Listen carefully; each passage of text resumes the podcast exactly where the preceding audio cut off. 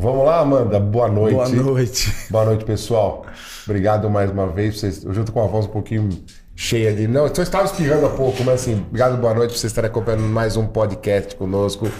O Pod Plus, né? Um podcast de saúde e bem-estar, sempre em boas companhias, nossas terças-feiras, né? Hoje, hoje é. realmente, o, o Piazza hoje está meio desanimado, Piazza. Boa não, noite, né? Não, você sabe, você sabe que ele ainda estava espirrando, ele também deu uma, deu uma baixada. O clima tá meio esquisito. Cansado, final chuva. de ano, acho que final de ano você vai cansando um pouquinho, mas estamos bem, mas, graças olha, a Deus. Queremos agradecer a presença de vocês aqui hoje novamente, né, Pias? Sempre uma alegria, Não né, se esquecerem, por favor, que nosso podcast continua, graças a Deus, crescendo. E vocês são peças fundamentais, curtindo os nossos episódios, se inscrevendo no canal, divulgando o canal, que para nós é muito importante. Você e... sabe que nós batemos os 5 mil, né? Você vê que maravilha, né? Estava 4 mil e pouco, aí fechou 5 mil seguidores, que continua aí sendo o canal número 1, um, né? O, pode, o videocast de de saúde e bem-estar do YouTube continua sendo número um. E, e a gente está vendo forma... uma proliferação de vários outros Sim. videocasts. Que acho no nosso, é, inclusive podcasts de, de grandes instituições é, atrás do nosso, que é muito bom. Essa é uma inspiração para. Eu acho que na verdade a gente está no caminho certo, a gente veio na pegada da pandemia, mas não vamos desistir, não. Nós vamos continuar e contamos com a participação de vocês, sempre dando like, sempre, Se entre aspas, divulgando o nosso canal, né, Abel? E agradecendo principalmente nosso patrocinador, que sem ele nós não estaríamos aqui, né? A GCA Estética, que é uma empresa é, é, de, implantes, de implantes mamários, mamários né? que está no mercado já 40 anos 40 anos aí, fazendo um, um, bom trabalho, com excelentes produtos e que nos apoia. Muito obrigado, e, GCA. E o ano que vem a gente vai continuar com o apoio da GCA e nós vamos dar aí um upgrade no canal. Então vocês esperem que Vai dia ser... 10 de janeiro a gente para agora, né? A gente faz até dia 20 episódio ao vivo, 27 e 3 a gente, nós estamos parados, estamos numa, num recesso de final de recesso... ano. E voltamos dia 10 Mas ao vai vivo. ter episódios. Vai ter episódios, ter episódios gravados. Episódios inéditos dia 27, dia 27 e 3 de janeiro. E dia 3 de janeiro. Mas, dia 10 de janeiro a gente volta com pique total e volta aí com novidades no canal. Aí hoje eu pergunto, hoje qual é o episódio? Hoje é o episódio 87. Que maravilha. 87 episódio que vocês é acompanham bom. conosco aqui. E a gente está no mês de dezembro laranja, Abel. Né? Continuamos. Continuamos no mês de dezembro, dezembro laranja. estamos na campanha, né? O que, que você está achando tô... disso, Abel? Ah, eu estou achando fantástico. Você tá sabe que o... Fazendo campanha assim, fizemos em outubro, se... depois fizemos em outubro. Eu, eu, vez, eu né? acho que para quem nos assiste principalmente, eu tenho tido assim, um retorno muito positivo. Dessas campanhas. Dessas no, campanhas. No o, o, episódio da semana passada teve uma repercussão muito, muito positiva. Então, eu acho que para vocês que nos assistem, é fundamental ter consciência dessas campanhas e principalmente também se atualizarem com relação ao que a gente está tentando trazer aqui para vocês. E hoje, um convidado mais do que especial. Como, como, como a gente como gosta sempre, um de grande ter amigo, nosso Plaza aqui, né? né? Uma pessoa extremamente a gente estava conversando aqui, simpática, uma pessoa que sabe tudo e mais um pouco, e que o currículo não dá para falar, porque mais não acaba um, o episódio. Mais um do que, os, que o currículo não cabe então, no nosso episódio. Como é um né, bate-papo de botequim, vamos fazer um, um briefing. Vamos fazer um briefing. Apresenta para nós aí, Piassi. Fabio, hoje nós temos aqui no, no nosso Pod Plus o Dr. Renato Santos. Renato Santos, que assim, realmente tem um currículo enorme, mas tem uma, tem uma vida né, dedicada ao estudo do câncer de pele, basicamente, ou mais profundamente, do melanoma e todos os tratamentos auxiliares do melanoma, entre eles o principal, pesquisa Uniforou Sentinela. A gente vê que ele tem uma, uma linha de pesquisa grande sobre isso e coordena vários, várias equipes de oncologia cutânea aí por São Paulo e, e realmente tem várias publicações. Então, Renato, uma alegria. É alegria. Prazer ter você assim, aqui. A gente, a gente, quando faz o convite e o, e o nosso convidado aceita de bate-pronto, é uma alegria tê-lo conosco para a gente bater um papo. Olha, bater um papo, Renato. Fico Obrigado. muito feliz, Piassi e Abel, porque, na verdade, toda vez que a gente vai participar de algum evento que vai levar algum conhecimento, seja para colega, seja para o público, é sempre, sempre gostoso estar participando. Né? Então, eu agradeço, na verdade, a oportunidade de estar com vocês aqui. Para nós é uma grande honra. Ô, Renato, o nosso público é um público eclético. Nós temos ali aluno de graduação de medicina, que é um público grande nosso, que segue o nosso canal, que curte o nosso canal temos vários né, colegas médicos que acompanham e também temos pacientes e público leigo também. Excelente. Então, assim, então é bastante eclético. Então, a gente, o nosso bate-papo é bate-papo como a gente fala sempre de botequim, aberto, tranquilo. E o dezembro laranja é um, dezembro, é um mês dedicado a campanha ou profilaxia ou né, combate ao câncer de pele, que é a sua área. Sim, sim. Você tem visto nos últimos anos, eu tô, eu, a sensação que eu tenho é que esse já tem aumentado muito a divulgação dele nos últimos anos. Tem impactado na sua prática clínica o dezembro laranja? Seus pacientes aumentaram a procura com, com, com receio com, com a relação ao câncer de pele ou não? Não mudou? Você não, tem, você não percebeu essa mudança? É, é, por ser dezembro, ah. talvez a gente não tenha assim, uma, uma, uma avaliação por, esse, por, esse, por essa meta, métrica, né? Mas com certeza essas campanhas né, de todas as sociedades médicas envolvidas na, na especialidade né, do câncer de pele, a gente observa que está mais intenso cada vez mais, muito mais gente integrada, né? Então eu, eu, vejo assim com bons olhos realmente esse, essa, essa pegada que houve de, de definir um certo mês, o mês outubro, novembro, etc., para cada tumor, né, para cada doença importante. Eu acho que isso tem um impacto social muito importante, sim, com certeza. É, o Brasil, né, por ser um país tropical, com, com sol uma grande parte do ano, né, a gente tem um índice de câncer de pele bastante elevado. Né? Certeza. É, e a gente, o Peço colocou uma coisa que realmente eu, eu, eu tenho percebido, acredito que ele também, que é assim: o, o, o diagnóstico do melanoma está se tornando cada vez mais frequente, numa maior casuística. E a semana passada foi um questionamento que nós fizemos aqui. Você acredita que isso é em função já da campanha ou porque uh, nós estamos, os médicos estão fazendo uma busca ativa mais, mais eficiente? Eu acho que tem as duas coisas, Abel. Eu acho que, mesmo assim, desde a graduação, né, há um incentivo maior agora na divulgação da prevenção do câncer de um modo geral, mas eu acho que tem as duas coisas. Eu acho que tanto as campanhas têm seu papel importante, quanto a divulgação boca a boca mesmo, né, na, na, na formação do, dos profissionais da saúde, né? O Renato, qual que é o caminho natural do paciente com melanoma? A minha pergunta é, por exemplo, quem é que quem porque assim, você provavelmente pega os casos mais avançados, pega os casos entre aspas já de encaminhado por outros colegas. Qual que é, quem faz mais diagnóstico do melanoma? É o clínico geral? É o ginecologista na paciente feminina? É o dermatologista que vê pele como um todo? Quem, quem que encaminha mais paciente? Qual é o caminho mais natural do paciente com melanoma hoje em São Paulo, nos grandes centros? É, é, é, o dermatologista. É o dermatologista. Com certeza é dermatologista. Embora, você comentou, é totalmente prudente, né? Porque as várias outras especialidades também são atentas a isso e acaba muitas vezes encaminhando para você fazer o diagnóstico, ou faz o diagnóstico e encaminha. A verdade é que cada vez mais a gente vê o profissional delegando é, níveis superiores de atendimento ao especialista. Isso é uma coisa interessante, é uma coisa né, Abel? Eu não sei, eu, eu, eu, eu, eu, aí vai a minha ignorância em relação a isso. Porque a gente, né, nós basicamente trabalhamos com pele. Então, cirurgião plástico, dermatologista, cirurgião oncológico, que trabalha com oncologia cutânea, trabalha com pele. Agora, os outros médicos que não trabalham com pele, por exemplo, o torrino, um neurologista, um. Oftalmologista. Ele é treinado. Existe, existe treinamento para eles olharem um, um nevos, uma pinta e falar, pô, essa pinta aqui não tá legal? Você acha que cada vez mais esses, esses, os outros médicos que não são médicos da pele sabem fazer um diagnóstico, pelo menos suspeitam de alguma coisa, encaminham ou não? Está melhorando muito, muito, muito, muito. Olha, eu tenho mais de 38 anos atuando nessa área, né? E no começo a gente via realmente até muitos casos encaminhados com biópsias de maneira inadequada, mesmo por dermatologistas, né, que atendem paciente a pele. E isso tem diminuído cada vez mais. Então o entendimento está sendo realmente mais profundo. Inclusive as faculdades né, têm investido mais na graduação, no ensino desses conhecimentos básicos, né, focados. Você vê mesmo lá na Unifesp, né, a gente tem o contato do aluno no quarto ano, depois no quinto, depois no sexto, e sempre focado para aqueles princípios básicos que todo médico precisa saber, né?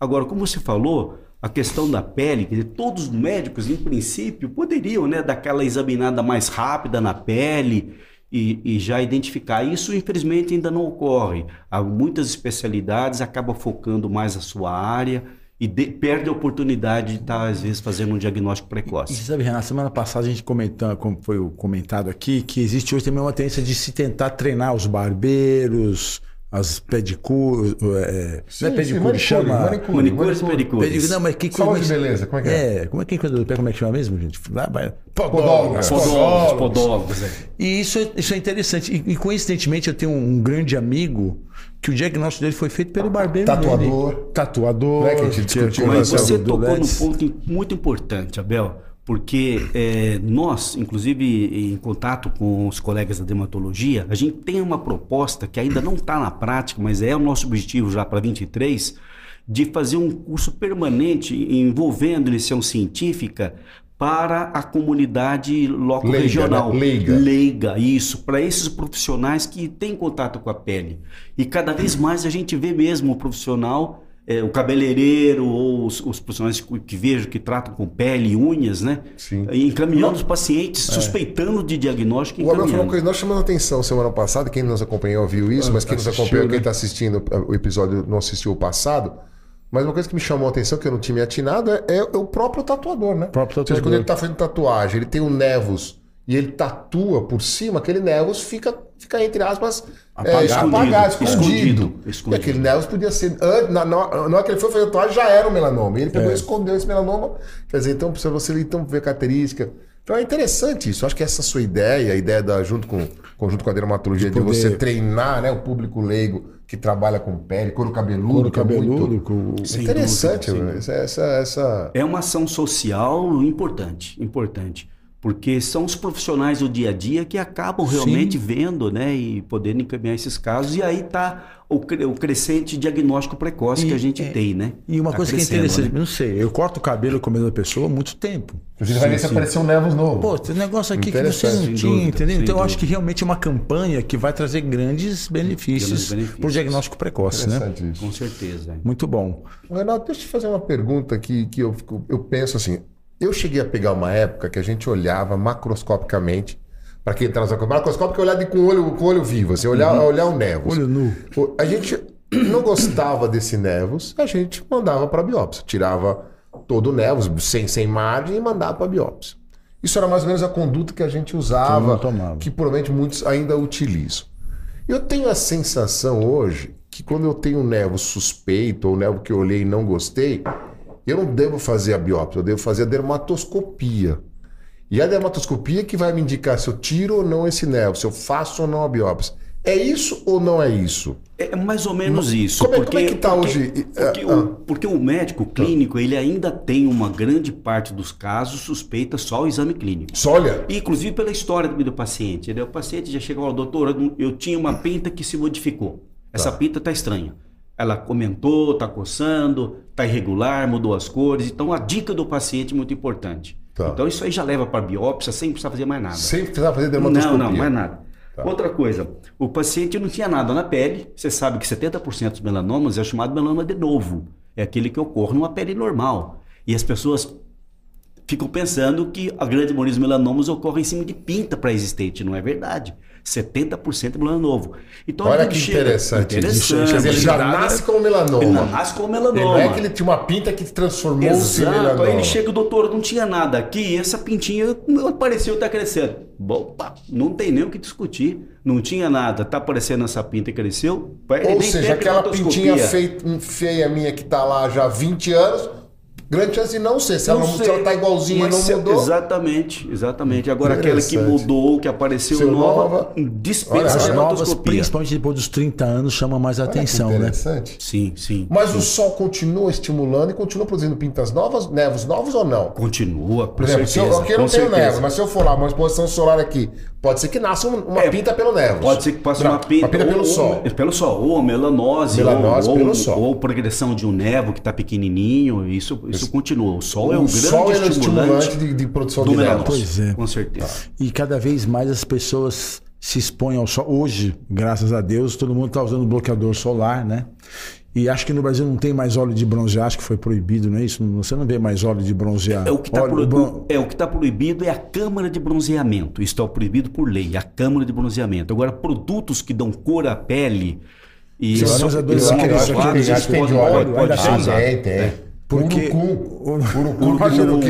Não, tinha aqueles. é. Lembra? Não, tinha os antigos. O É, o- raito de, Raio de sol, Esse- banana não sei o que lá. Raio de sol. É que raio de sol não é brasileiro. brasileiro, Mas né? acho que tem ainda. Aliás, a viu? gente, você quando pra Argentina, todo mundo. Tudo- Traz raio- raio raio de sol, cenoura bronze. acho que tem, viu? Mas aí óleo bronze bronzeador, né? acho que Porque o, bloqueador e, o- óleo bronzeador são coisas Só acho que o óleo diferentes. hoje dele não tá puro. Ele já é um óleo bronzeador Meio- com protetor, protetor solar. solar. É, É, acho que ele não é óleo puro. É. Porque, assim, e as pessoas acham que por estarem usando, pode se expor de forma abusiva, né? Ou seja, passa de manhã e não passa mais. É, isso é então, um para grande quem está nos assistindo, qual é a dica? Como que se deve usar de uma forma correta o bloqueador solar? Tem importância usar um 60 ou um 30? Você acha melhor usar um 30 mais vezes do que usar um bloqueador 100, por exemplo, e achar que porque é 100, não, acabou, não estou correndo risco? Abel, você me permite, vou fazer só um comentário um pouco antes de falar sobre os protetores solares, que é assim, acho que a grande mensagem que tem que ser passada é que a grande dica da prevenção do câncer, eh, do, do câncer de pele é não se expor ao sol. Esse é o principal, não se expor ao sol. Então, como é que você não se expõe ao sol? Evitando o sol das 10 às 4, não se expondo ao sol, e se tiver que se expor ao sol, proteção mecânica é o primeiro passo. Então, chapéu de aba larga, óculos escuro, roupa de manga comprida, ou os mais propensos, né? Roupa UV. E assim, esse é o Óculos de principal. sol, né? Óculos de sol é importante. É né? isso, Um óculos de sol, óculos escuro, é. Óculos E escuro. agora, voltando então à sua pergunta principal, assim, agora, lógico, o indivíduo vai na praia, tá todos os colegas lá, tá todo mundo com roupa de praia, ele vai com a roupa de praia, vai tomar um pouco de sol direto lá, sem proteção Sim, mecânica. Aí entra o fator de protetor solar.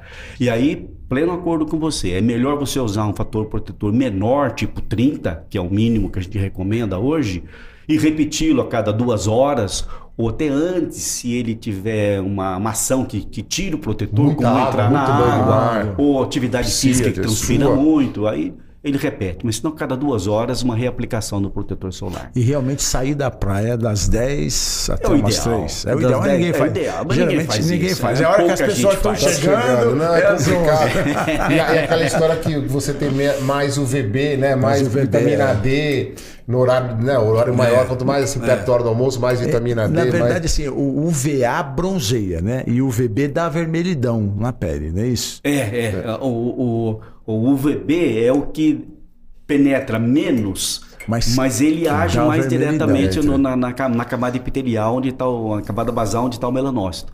Então ele acaba sendo o fator mais importante da. A fração mais importante da radiação ultravioleta. E né? uma coisa que, que eu observo muito lá no ambulatório do hospital que eu trabalho é assim: as pessoas se esquecem de passar na orelha. Muito câncer de orelha no pavilhão auricular, passa no rosto, mas, Mas não mais- passa- Ah, mas usa o boné, doutor. Mas o boné, a orelha fica de fora. mais sec, fora. né? Mais Mais celular. mais né? sec. Mais Sexy celular, e- né? e- É, e a importância do chapéu de aba larga. Isso. Chapéu que cobre as orelhas. Uma e vez perguntaram até se eu era sócio de uma chapelaria. Doutor, se a gente comprar chapéu, se eu tenho uma chapéu. Não. Mas não tem, mas posso indicar. Pô, monta Posso uma, né? indicar. É. Porque realmente o boné, ele dá essa Ele falsa protege. sensação Sem de dúvida, proteção, sem porque a orelha fica de fora. Então, chapéu de abalaga é o segredo. E aquela, e aquela, e aquela é, to- como chama? Que protege aqui Ah, a de região legionário, do... né? Tem um bonezinho que é, de atrás legionário. tem o cobre atrás, atrás. aquela aba atrás, uma aba é. atrás. É, os chapéus também trazem Porque isso, isso, né? isso aqui de trabalhadores. Essa região, aqui do pescoço atrás queima.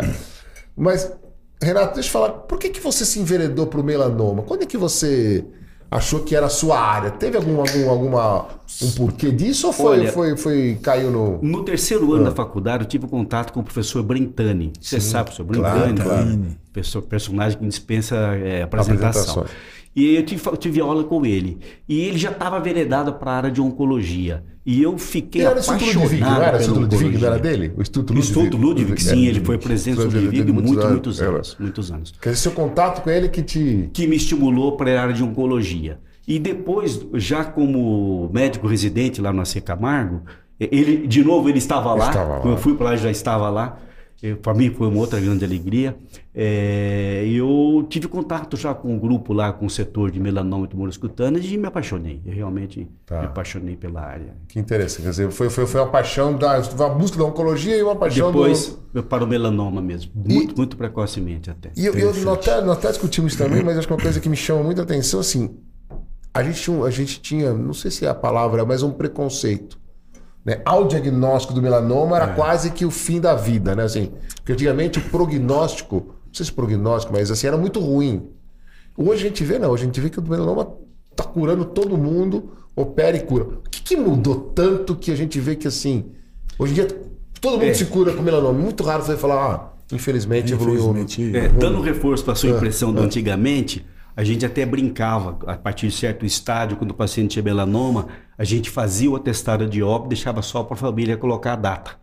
Porque realmente era uma, é. era uma condenação à morte o diagnóstico do melanoma é, essa, um pouco mais tardio. Essa era a ideia era que a gente tinha. Mesmo. E realmente, os últimos 11 anos, a evolução foi absurdamente boa.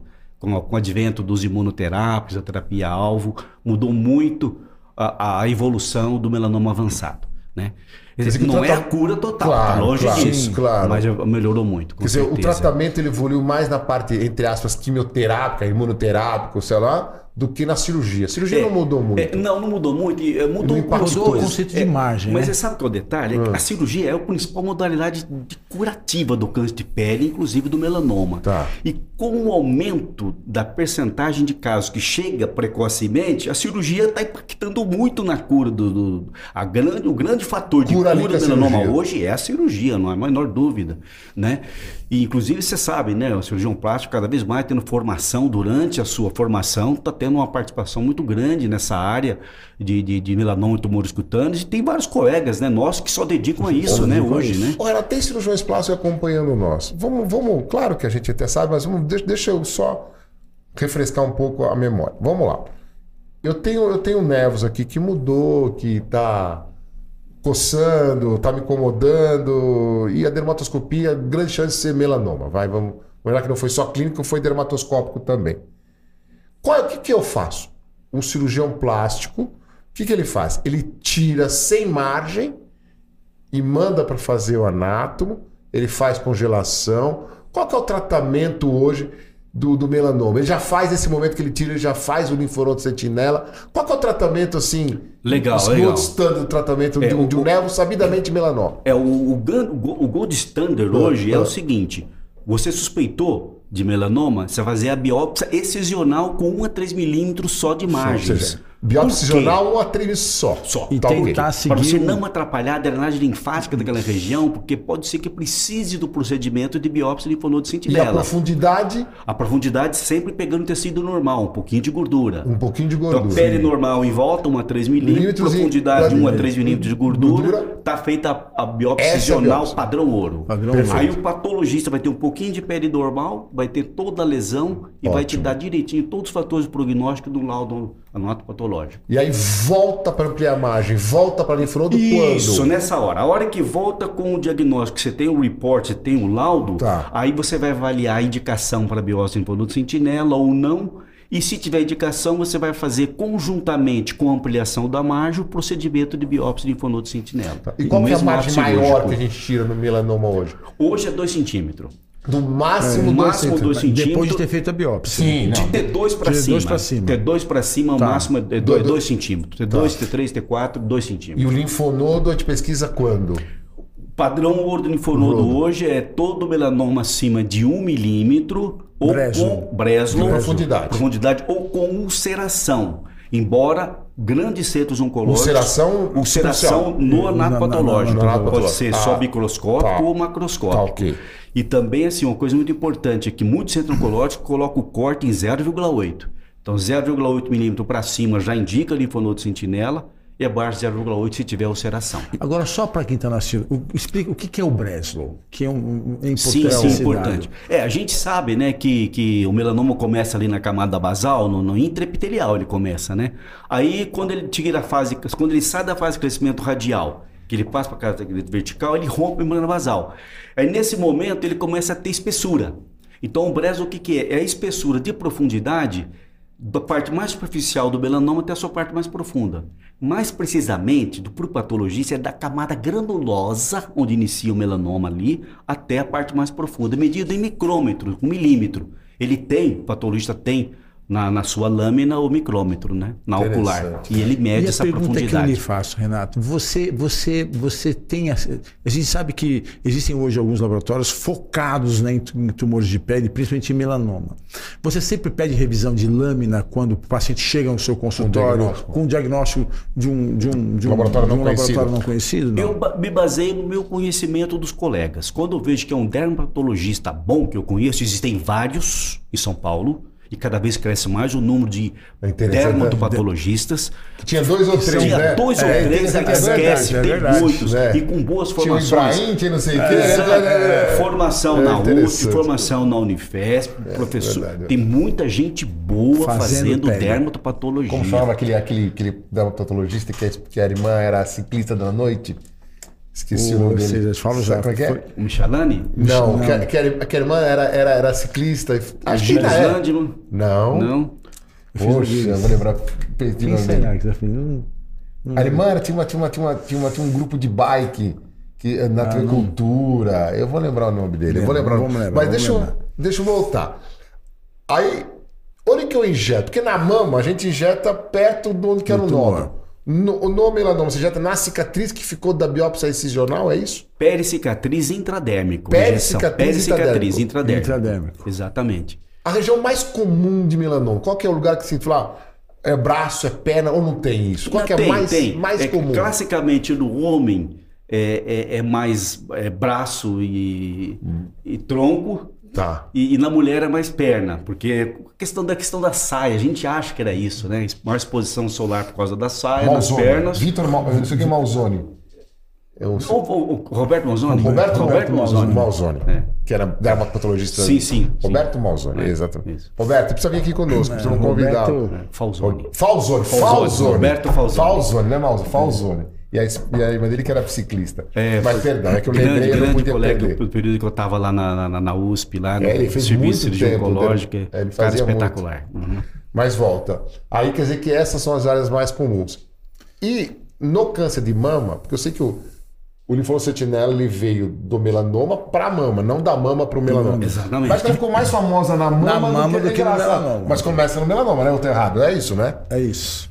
É, Exatamente. Na mama a gente coloca na, no, no, no onde está o nódulo e ele migra 90%. O doutor Aguirre pode vir. 90% vai para axila. É raríssimo ir para o mediastino, né? Para o torácica. Uhum. No melanoma parece que não, né? Parece que ele é meio maluco, assim, o sentinela. Como é então, que depende, funciona? Ah, depende do local, né? Se Tá. você for de membros, você tem aí a grande maioria indo para axila ou para a região inguinal. 8% pode parar na epitrocliana ou na fossa poplítea. tá. Tomar cuidado que 8% é muito. É muito. Então a linfocintigrafia tem que ser bem feita, ter aquela fase dinâmica para você ver o fluxo e não perder um linfonodo ali que está na região epitocliana ou fossa poplítea. Fossa 8 a 10% você tem.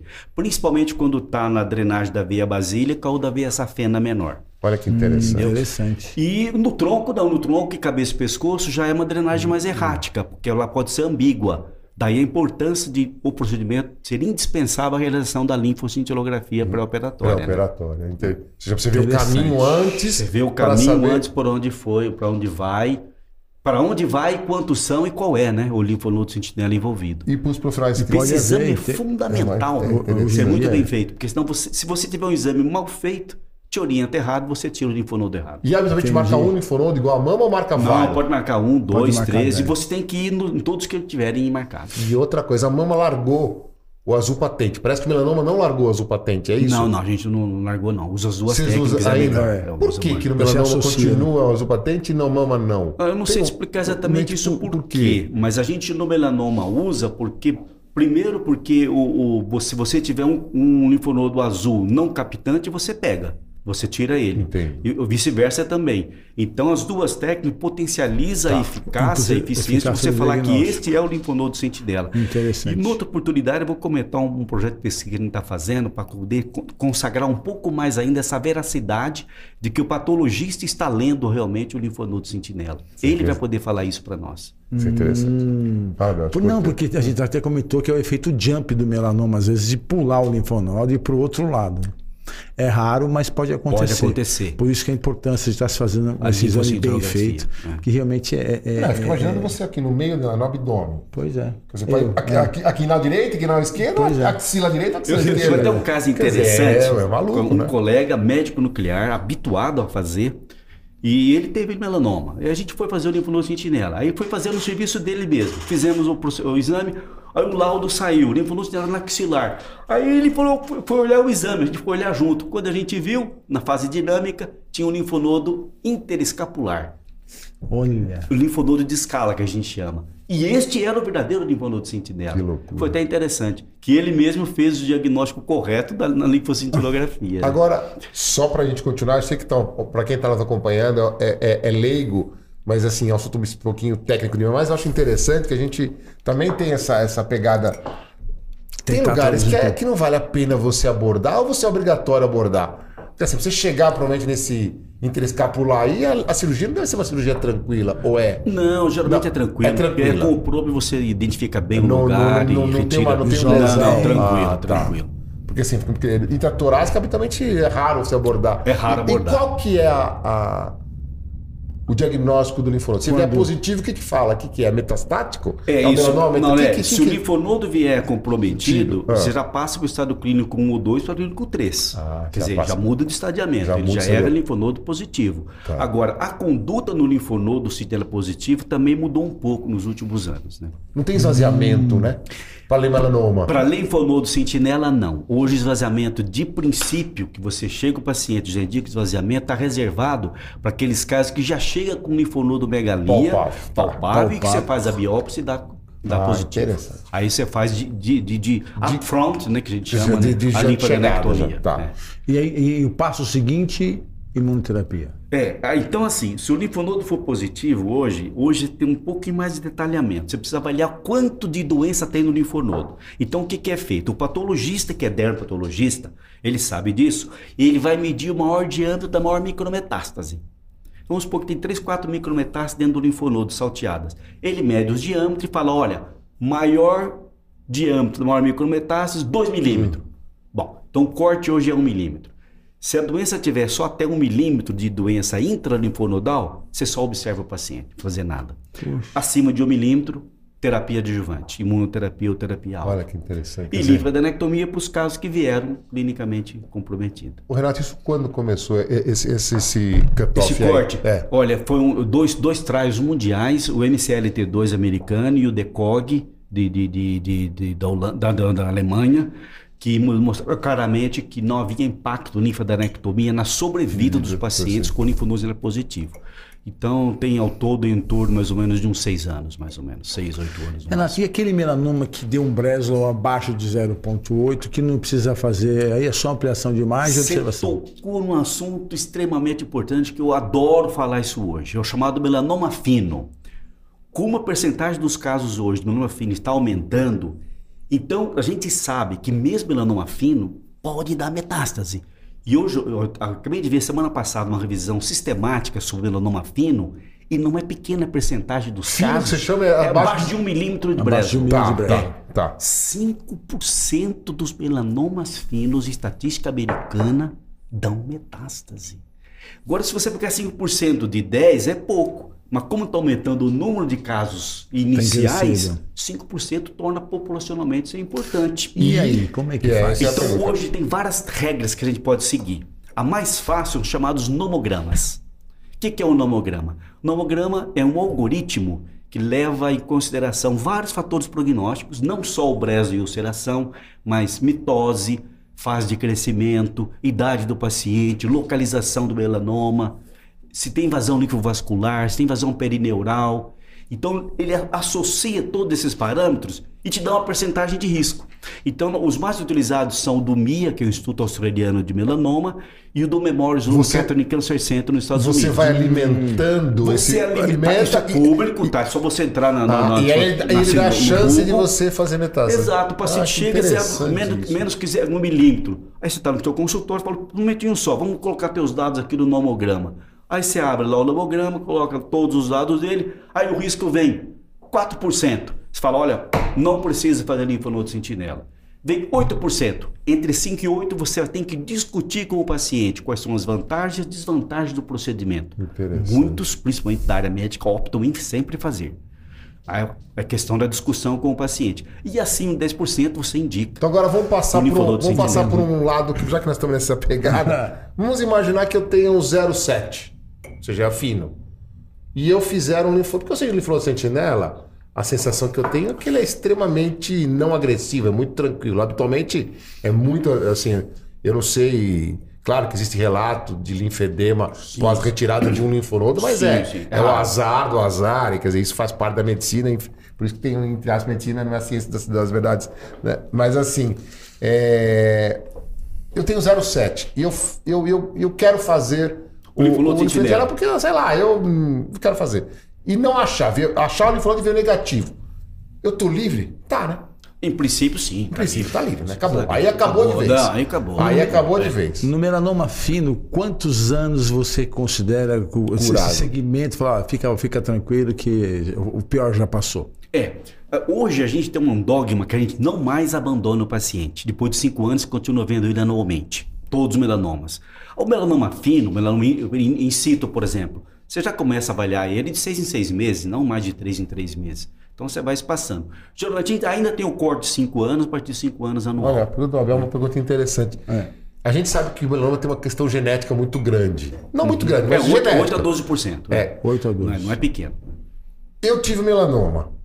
Eu tenho maior chance de ter outro melanoma? Sim, um dos fatores de riscos que se avalia no paciente é Esse o já antecedente teve? pessoal e familiar. Ah, de pessoal, câncer de pele. Pessoal e familiar. Esse porque mama, você quer dizer, mama, você tira a um- mama, acabou, né? Tem um Agora, colega melanoma nosso que não, já né? tirou três. Ele era três melanomas? Três melanomas. Qual o intervalo, Ah, Abel? Desculpa, Ah, não sei, te, não sei te falar. Foi uma conversa nossa. Que ele loucura, falou, eu não sabia três disso. É, não, eu tenho Ele não paciente- cria um auto-anticorpo anti-melanoma? Não, não, não. Eu tenho paciente que já tirou seis, sete. Ele faz dermatoscopia, do dois, três pacientes que faz todo ano dermatoscopia.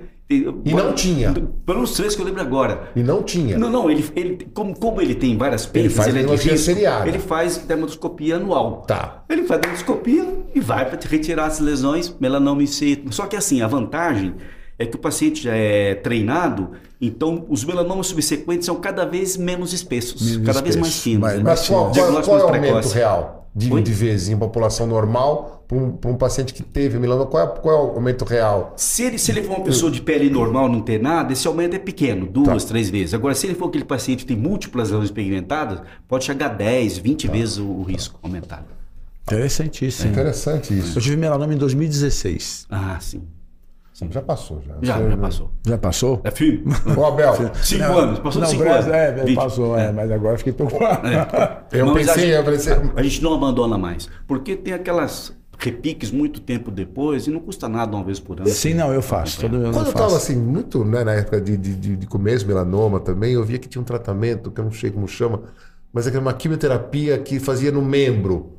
Sim, sim. Isso sim. se faz ainda, Renato? Faz ainda, mas é um tratamento que a gente considera de paliativo Ah. para melhora de qualidade de vida. Ele não tem impacto na sobrevida dos pacientes. não tem É a mais. chamada perfusão antiblástica Isso, hipertérmica do membro. Hipertermia, Isso, isso, né? é o tratamento. Isso Mas era uma faz, moda, né? isso era uma moda Isso era uma moda, isso era uma moda. Agora, agora meio que não, não, não, não desfaz cada vez Ainda menos. faz, mas com o avanço da imunoterapia, da terapia sistêmica é, efetiva, esses pacientes acabam indo primeiro para a terapia sistêmica e aí se der um azar eles não responderem, aí sim eles faz também ainda a perfusão. E não mudou o prognóstico, não mudou a... Não muda o prognóstico da evolução de, de sobrevida do paciente, não muda, mas melhora muito a qualidade de vida, né? Que ele fica sem doença no membro e tem uma qualidade de vida melhor. Como, como o melanoma realmente teve uma evolução Muito. absurda, absurda. Mas ai- ainda é um diagnóstico assustador. Ah, com que é- certeza ainda. é. A- acho que a palavra câncer Ainda é. Eu acho que não tem um câncer. Acho que o único câncer. Aí, eu aí vem minha pergunta.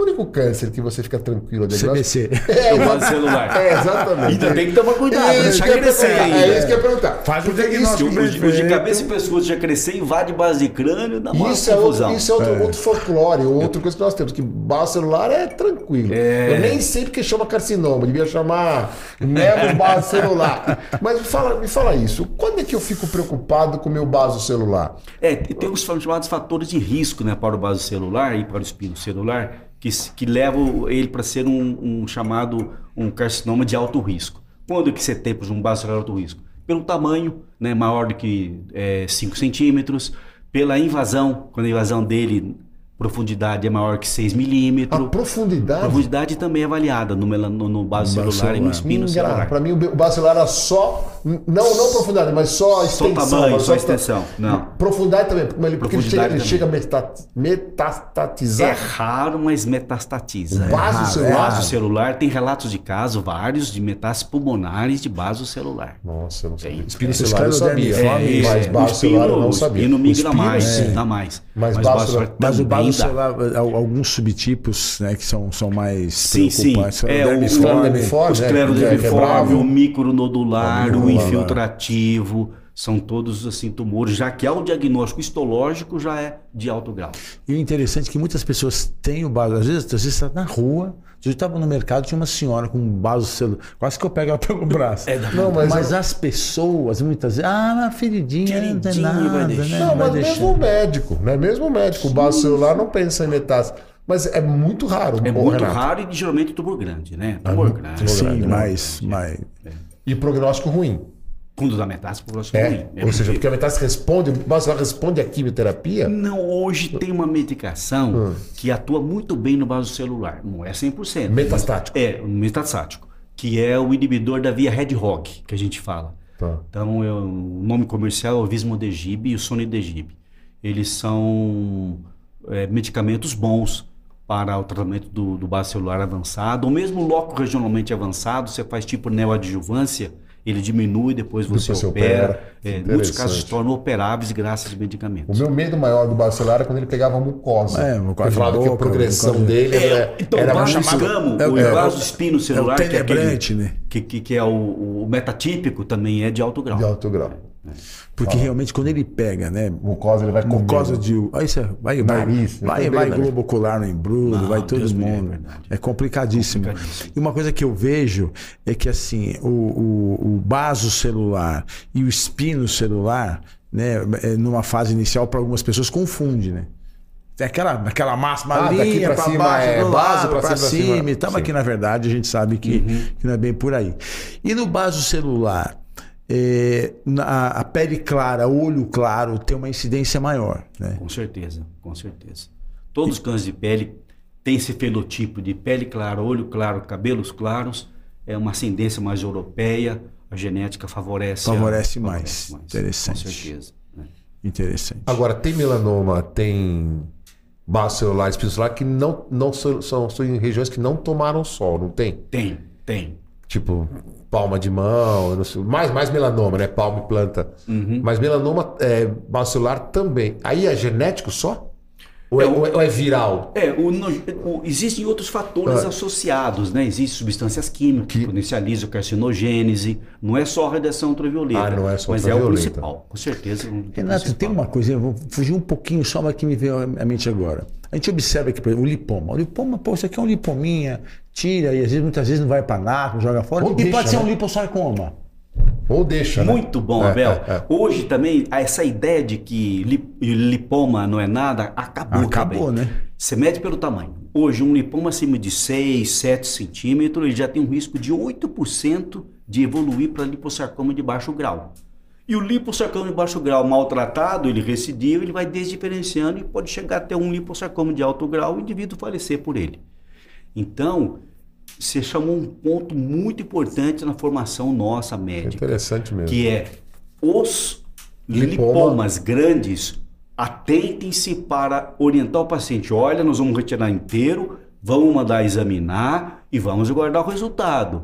Não vai falando que você é um lipominha, não tem mais nada não, porque você pode ter ah, surpresa. Você pode ter surpresa. Mas né? o crescimento do liposarcoma de baixo grau, ele é lento? Ele é lento. Ele Porque é o lipoma habitualmente não pode não crescer, né? Ele pode ficar por muitos e muitos anos do mesmo tamanho. Pode. O liposarcoma não, ele sempre ele vai, vai, crescer, sempre vai, vai crescer. crescer. É. E também seja... não só o tamanho, como a localização, né? Esses que são inter ou intramuscular são, são os tumores que mais é, que, que, mais, assim, que mais sarcoma, é. E outra coisa, a, quanto mais móvel, menos chance. O sarcoma habitualmente é um pouquinho sim, mais sim, aderido. É né? Isso, quando ele está intramuscular ou intramuscular, ele é mais aderido. E Tem- É tem- aquela, tem- tinha um- é mais aquela cor de carne né, mas- de peixe, né? Você abre assim. Como chama aquele, aquele, aquele, aquele, agora esqueci o nome do, Qual? do fresador, aquele lipoma que dá aqui atrás na, na No musculatura. corcunda, É, não, aqui atrás, aqui na. na, na- na- eu, eu não vou lembrar o nome dele. elastofibroma, Elastofibroma elastofibroma dorsi. Ele não é exatamente um lipoma. Ele não é um lipoma, não, né? não, não. Ele é mais tecido conjuntivo, ele é mais por um fibroma, mais... É interessante Essa, essa patologia. É raro, é dura do fresador. Mas você lembrou bem, é o É, elastofibroma. elastofibroma. Dorsi. E, e, e, Difícil e, e a tirar, síndrome de Madelung, que é, lipo, é lipomatose múltipla, em- e- e tem chances desses pacientes evoluírem em alguma situação para um liposarcoma? Com certeza. Da mesma forma que a neurofibromatose, a gente sabe, né? Que múltiplas, Sim. alguns deles vai para neurofibrosarcoma. Eu estou com um paciente, inclusive, atualmente com neurofibrosarcoma. Por, com neurofibromatose, com uma das lesões degeneradas. A doença de Madelung, para quem está na síndrome, é uma lipomatose em espelho, né? Isso, aparece uma é, aqui, é. aparece Isso, aqui, é, é. aparece múltiplos Agora, casos ultrassom faz diferença de diagnóstico diferencial? Tomografia, ressonância? O ultrassom ajuda muito. Muito. Mas, de uma, de maneira geral, nem a, nem a congelação ajuda para você analisar esses lipomas grandes. Por isso que a gente sempre orienta o paciente: olha, nem vou fazer congelação, ah, o ultrassom está mostrando uma massa homogênea, a ressonância é uma massa homogênea, nós vamos retirar ele inteiro, mas vamos guardar o anato patológico. Mas o mais preocupante que eu vejo é que muitos colegas, cirurgião geral, principalmente, que tira lipoma, ah, lipominha, joga no lixo. Isso, acabou, não pode Mas, ser pelo amor isso. de Deus, Eu- quem- eu- os eu- colegas estão nos Eu, eu, assistindo, isso é uma coisa que os, chamou os a atenção, acho muito importante. Mas eu tenho a sensação, não sei, eu posso estar enganado, que hoje em dia as pessoas estão cada vez mais jogando menos fora. Não. Eu- Porque eu- antigamente graças jogava a fora, Deus. inclusive mama. Pois é. Era muito frequente né, o cirurgião plástico. Ah, isso aqui é uma bobeirinha. Fazer, não, fazer uma redução mamária. E, E fazia- e esse parênquima que ele tirou da redução mamária, ele E desprezava. mesmo lesões pigmentadas. Mas- A gente tem casos clássicos, aí, como o irmão do, do Fernando Collor É de Mello, verdade, é verdade, que evoluiu com melanoma. com metástase cerebral e tinha uma lesão que ele tinha anteriormente retirada não tinha sido É, examinada. acho que isso é, isso é. uma regra, gente. Qualquer coisa que você tira, mesmo que tenha certeza absoluta que seja benigno. Anátomo patológico. Anátomo patológico. Brinco até um encravado é. Não custa, Anátomo patológico, é. E se surpreende, né? A gente se surpreende com o diagnóstico, susto. né? Com certeza. Leva, leva. Com certeza. Leva susto. Ô, Renato, você faz ou você indica aquela tal do mapeamento corporal? É, é isso, isso é uma coisa que todo mundo tem que fazer. Quem, é que- Não, não. quem é que tem que Fotodermatoscopia. fazer o, o mapeamento corporal? Não, a a dermatoscopia sim, mas sabe aquele negócio de ficar tirando foto? Sim, É sim. foto dermatoscopia, faz a fotografia do corpo Mas também inteiro. faz dermatoscopia? Faz, seleciona No, algumas no, pintas. no chama atenção. É. Mas se não chama atenção, não faz a dermatoscopia. Só faz o que chama atenção. Porque aí é que tá, assim, e- e- eu, vou, eu faço Não, a minha com pessoal. a Fernanda, que ela é da Secamar. Sim, sim. Tem experiência e tudo. Agora, o, o problema é onde você faz. né? Então, Tem mas lugares quem os que tem que fazer isso? Quem que tem que fazer esse É, exame? uma vez que o paciente é considerado de alto risco, ou seja, ele tem mais de 50 lesões Isso. pigmentadas no corpo, ou ele já teve o melanoma, então esse paciente sim vale a pena fazer o mapeamento corporal. Por quê? Porque você identifica melhor as lesões e pode fazer uma avaliação comparativa sequencialmente desse paciente. Mas o paciente comum, duas, três lesões que você avalia no consultório, às vezes tem todo dermatoscópio manual, você mesmo controla, isso é dispensável fazer o mapeamento corporal. E o mapeamento corporal não é todo mundo que tem, é o equipamento. É, É um isso? equipamento, é um equipamento padrão no, Tá. no mundial, é o Photo Finder. E, e aí manda muito, ele é o examinador, né? Com certeza. É, Ah, muito ele é um exame dependente. É igual ultrassom. Tem que ser examinador que ser- dependente. É, É diferente de uma tomografia, uma ressonância, que você pega lá e dá uma olhada. O ultrassom é muito ali da hora que está fazendo o exame Mas, e a Renato, então, dermatoscopia também. na sua opinião, qual é o melhor segmento para o melanoma fino? Para quem teve Para melanoma. quem teve melanoma? Pra quem não é a teve- fotodermatoscopia anual? Se ele não tiver várias lesões pigmentadas, não. É a avaliação dermatológica dele no começo, cada seis meses, depois anual. Porque o dermatologista vai olhar toda a pele e sabe se apareceu uma lesão nova ou não, um pouco. Agora, se tiver muitas pintas, aí sim, Aí sim. é indiscutível que o, que o Photofinder, a- que a mapeamento corporal vai ajudar. Porque você não vai lembrar de uma, uma, de um monte de 50 Se pintas. uma Mas o que se fazia antigamente, que é raio-x de tórax, ultrassom de, de, de, de Não, não, fígado, acabou tudo. abdômen, tudo. só acabou, não É, faz é, mais. agora está bem claro isso, a gente ensina desde a graduação. Estado clínico inicial, nem exame precisa. Só se houver sintoma, aí você vai em cima daquele sintoma e examina aquele local. Então, por exemplo, o cara tem um melanoma e está com dor no braço, você vai lá e faz uma raio-x, uma tomografia do braço, é, no osso. Agora, se não, estado clínico inicial, você não faz nada. Depois, estado clínico 3, já tem que fazer tudo, inclusive o PET-CT oncológico. Mas né? agora eu vou te fazer. Eu tenho um amigo, falou, Jarbel, depois dos 50 anos, o dia que você acordar sem dor, você morreu.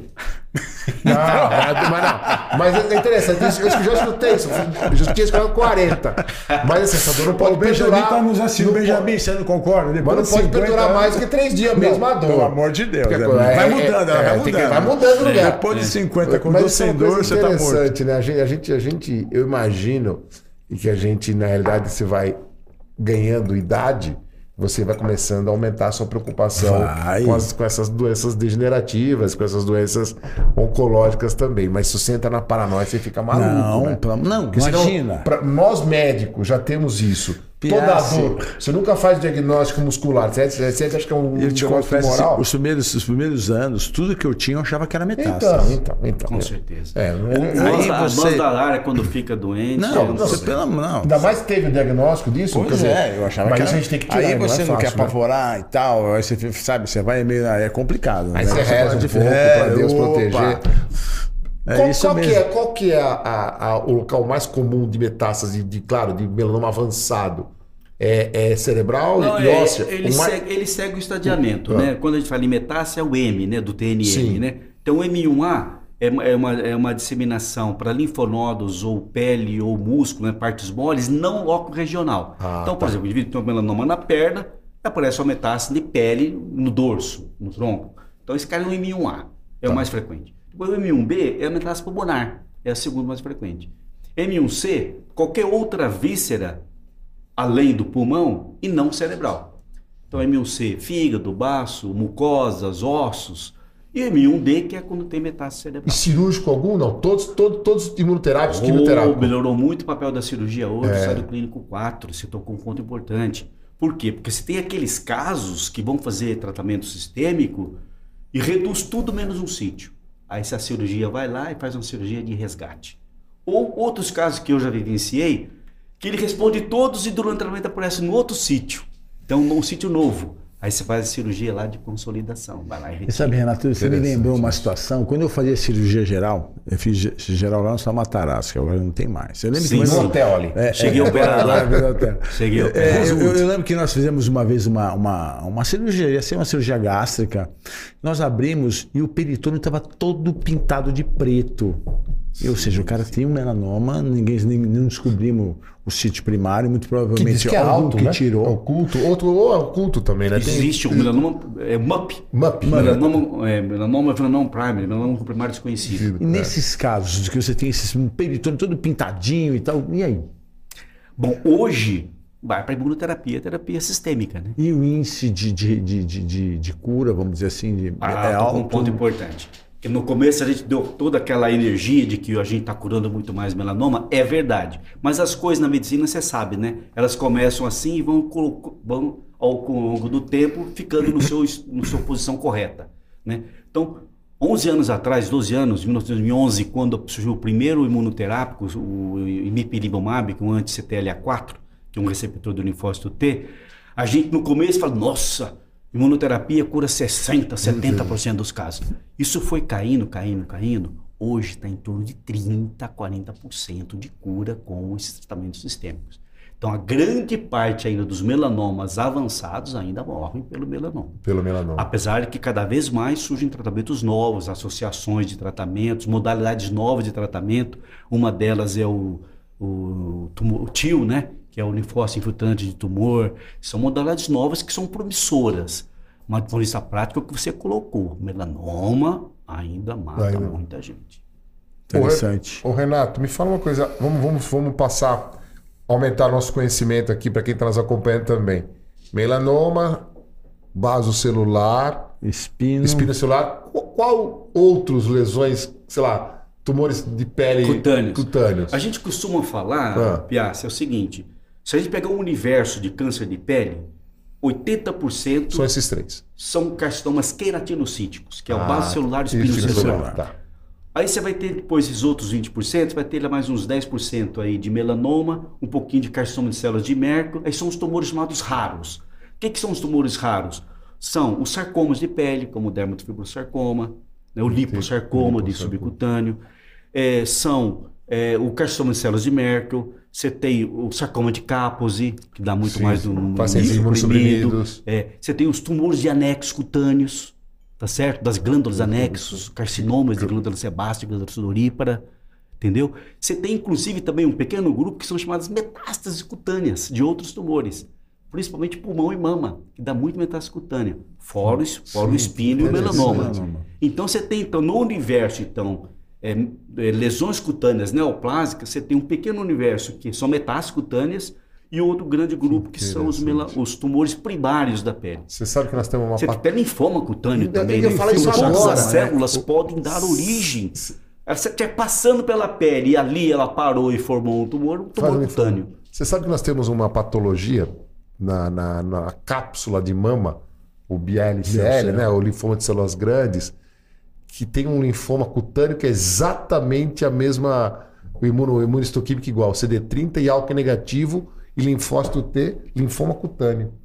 Quer dizer, é um, é um, é um tumor raro, raro de, de Tumor pele raro. que até discutiu se não é ele que pega, tipo, na hora que você entrava com, com o implante mamário, você não raspava Podia a pele, levava ele pra e ele dentro. acabava se instalando ali na cápsula, mas parece que não é isso.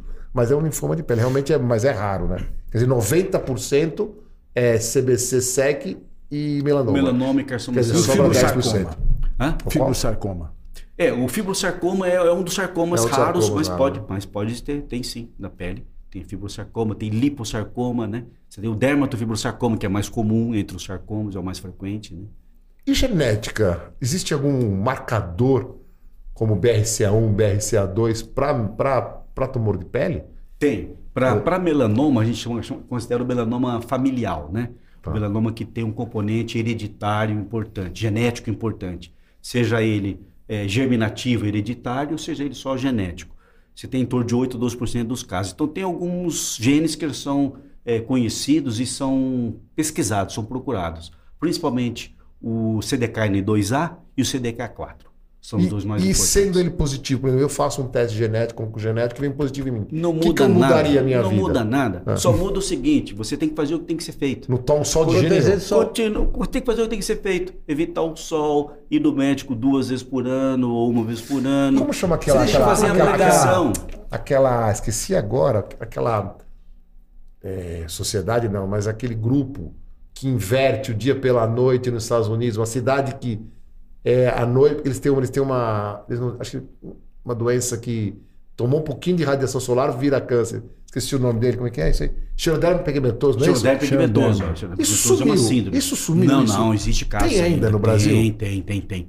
Mas Inclusive, nos nós Unidos tinha- acompanhamos no, É. no, no, no, no Unifesp, a gente tem vários casos. Nos Estados Unidos tem uma, tinha uma, tinha uma sociedade que, que inverteu, né? É, Tinha- o xeroderma pigmentoso, é, você tocou bem, mas ele, ele já é um outro gene né, que está envolvido, né? Tá. Ele- são outro grupo de genes que estão envolvidos no xeroderma pigmentoso, mas é uma condição genética muito grave, né? É Porque triste. ele propicia baso, espino e melanoma, né? É, Quer dizer, o paciente né? tomou sozinho já, já, já, já não tem problema. pipoca, É, né? é um defeito no reparo, né, reparo do DNA. DNA. É E Renato, aproveitando o. Assim, então, quem tem o melanoma fino, essa pessoa está condenada a não tomar mais sol. Eu gosto de tomar um solzinho, vou jogar um. um- Não, eu- Agora o beach Beach tennis está na moda. Não, Então, eu como é acho que não, posso eu acho- mais? Como é que é o negócio? Não, eu acho assim, se você puder se proteger, é o ideal. Agora, se você não pode se proteger, longa. eu acho melhor você é, ter um intervalos de, de sombra. Então, joga lá seus, seus 20, 30 minutos, meia hora, vai Que descansar a lá mais agressão meia contínua hora. que provavelmente vai. Mas usar então, uma é proteção mecânica acumulada. de preferência. É, De proteção mecânica de preferência. De preferência. Preferência. Isso eu sempre bato nessa tecla, porque pressão mecânica é mais barato e, e mais fácil de usar e todo mundo pode fazer. E eu fiz essa pergunta já, mas eu vou repetir porque não. Nunca é demais, né? É. Você vai assim em algumas lojas de esporte, nessas. E aí você vê lá. é, eu até comprei uma vez, porque eu, eu sou bem moreno, então eu tô tranquilo que eu posso. É, Mas jambo, assim, jambo. é camisa com proteção UVA UVB. Qual a diferença da camisa com proteção UVB da, de, um, de um algodão? É, eles, têm um, eles têm um isolamento maior, é isso? Tem. É? tem. Isso, é, isso é comprovado. Isso é real. É como FPS. Se, se, se, a vigilância pegar um produto lá que fala que em 30 FPS ele tiver 10, tá perdido. Ok, ok. Então é como FPS, tem que ser sagrado. tem que ser rigoroso. Existe, existe Quer dizer, controle. da roupa que é proteção pra- UVA UVB. É. Agora, a gente recomenda mesmo roupa UVB para quem é de alto risco, né? Para quem já teve um melanoma, para quem tem fenotipo para risco de melanoma. A gente recomenda. Senão, 30% do sol que nós tomamos é por reflexão. Né? Sim, sim. É, Tipo, você na barraquinha na praia, praia, ali, isso, bate na água, bate, bate bate na areia, e volta você. pra você. Sim. Mas se é aquele que vem no capô do carro e bate em você também, no- na mão, por exemplo. Então, dirigir de luva é uma boa atitude. É uma boa atitude, principalmente quando você vai viajar, viagem mais prolongada, né? Você usar aquela luva, ou luva normal para proteger a mão Ou luva de mecanicamente. piloto mesmo, né? Novo de, É, de, luva de piloto. de De couro, Até né? gesso, De couro, luva né? de, de motoqueiro, É. de motociclista. Agora, evita também como as, as, as efélidezinhas, né? Isso Da, da, é, da- é, da sem idade dúvida, também. é, é. Então é uma, é, um- é, um- é É uma, uma medida atitude boa, interessante. com certeza, com certeza. Tá Mas o vidro protege. O vidro com proteção, O vidro do carro habitual não protege? ele protege muito pouco. Muito o vidro, o vidro transparente protege muito pouco. Muito pouco. Muito pouco, muito pouco. Passa- É, Mas que o ajuda nessa proteção. o né? insufilme ajuda. Já tem Insufilme viável bebê? Tipo, óculos? deve ter, viu? Tem. Deve ter. Deve Tem, ter. Eu tenho um insufilme, o insufilme no meu carro, ele, ele até ele é foto, assim, quando tá Foto- mais. E a, e à noite ele fica mais claro. Tipo aquela- aquele- aquele- aquele- Isso, aquele óculos que isso. aqui. O do meu carro é assim. Porque Interessante. realmente é um fator importante. A gente tem que pensar o nisso. Tem que inteiro ali, pensar né? nisso. Você o quer ver uma coisa? Ó, eu atendia muito pescador com câncer, Uhum. com base no celular, porque você fica o dia inteiro lá com a varinha na mão, na beira da. Aí pega o sol da reflexão da água, o sol que vem, Que vem, e muitas vezes não se protegem. não se protege. É verdade. Motorista Lábio. de táxi, lado Sem esquerdo. dúvida, sim, sim. mão lá, tudo Quer bem. dizer, é a exposição, Uber, né? Quanto exposição mais, quanto E o mais. famoso boné que você falou, né? Que não usa chapéu, usa o boné, Isso, ponta de de orelha, fora. ponta de nariz, né? Você, você tem visto o Brasil, claro que a gente fala Brasil, e o Brasil tem, de novo, aquele, aquela balela. O Brasil são vários Brasis, né? Você tem visto uma diminuição nos casos de, de câncer de pele no Brasil com, com, com um monte de campanha? Não, ainda não. infelizmente. Ainda Eu- não. Talvez também o, como se aumenta o diagnóstico, as pessoas não procuram mais, se faz mais diagnóstico, se aumenta a incidência também. Mas a incidência em valores absolutos e relativos Não, está não, aumentando no mundo todo. E a né? estratificação social é, tem alguma diferença? Porque eu imagino assim, que a pessoa que tem mais condições de. Porque o filtro solar é caro. É caro. O SUS dá filtro solar? Pro, pro- é, é, tipo, faz parte como medicamento grátis à população?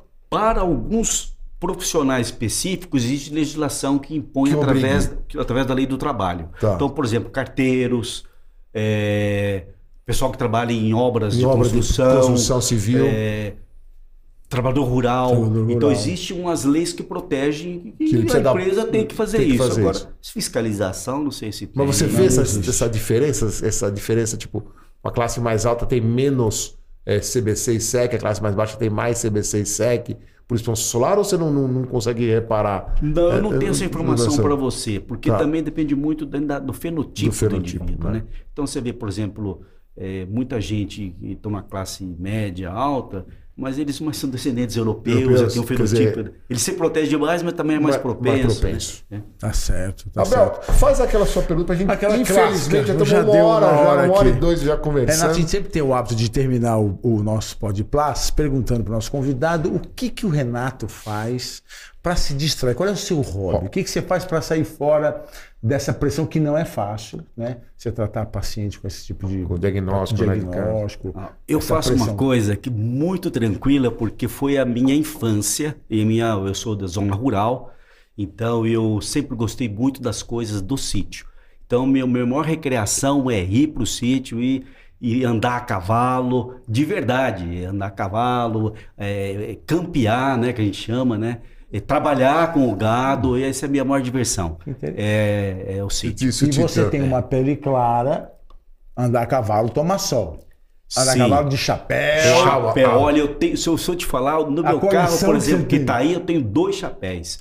Eu tenho chapéu em casa, tenho chapéu na clínica, tenho chapéu nos carros. E o chapéu Eu é uma coisa muito- bonita, é né? lindo o chapéu. Um chapéu a gente- Panamá. Eu comprei gente- um gente- Panamá chique. agora que você não acredita. Coisa linda. Eu acho bonito demais o comprei até um chapéu. pro meu pai e comprei o meu que adora. A Mas você comprou gente- aquele que vem enroladinho? Comprei o Panamá original. Original, que aquele vem que enroladinho numa caixinha, é, né? Uma é. caixinha. É, exatamente. Onde você comprou esse Panamá, Eu rapaz? comprei numa loja lá no centro da cidade. Que bom, hein? Da cidade. Lá tem várias lojas ainda de chapéu. Fecharam viu? muitas, né? Fecharam muitas, Fecharam infelizmente. Fecharam muitas. muitas. Uma que É, eu eu nunca sei- usei chapéu. É, mas chapéu é uma coisa legal, viu? tem chapéu. Eu uso chapéu. Eu, Na- eu- eu eu tenho uma casa em Se eu Guararema. achar, eu vou te dar esse Panamá. Eu ganhei uma vez Ah, eu fui então no- me dê, me dê. Eu chapéu. Ele vem, ele, veio, ele vem enroladinho, ele vem numa caixinha de. Ô, Cris, se você estiver assistindo, tiver Cris, reserva. pro- ajuda aí, Cris. É, vem, vem numa caixinha marrom, assim. Nunca usei esse chapéu. Pô, E tá em casa, não sei se na, já na arrumou um mudança. dono pra ele. Eu Porque o chapéu é uma coisa importante. É uma coisa importantíssima. E, e você eu... sabe que a gente, a gente sai de chapéu tem... na rua, o nego foi te olhando. Né? Não, fica, e fomenta é estranho, muito uso. É estranho, é, é. Ainda é estranho, digo, quando não devia ser. Né? Não devia você ser. destaca o seu chapéu. Não, e, numa, e, e, num país tropical como o nosso, tropical, né? Se você olhar as fotos de 1930 na rua, todo era mundo tinha chapéu. chapéu. Era bonito o chapéu. Era bonito né? chapéu. Chapéu, né?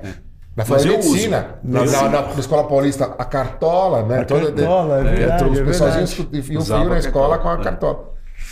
Renato, obrigado.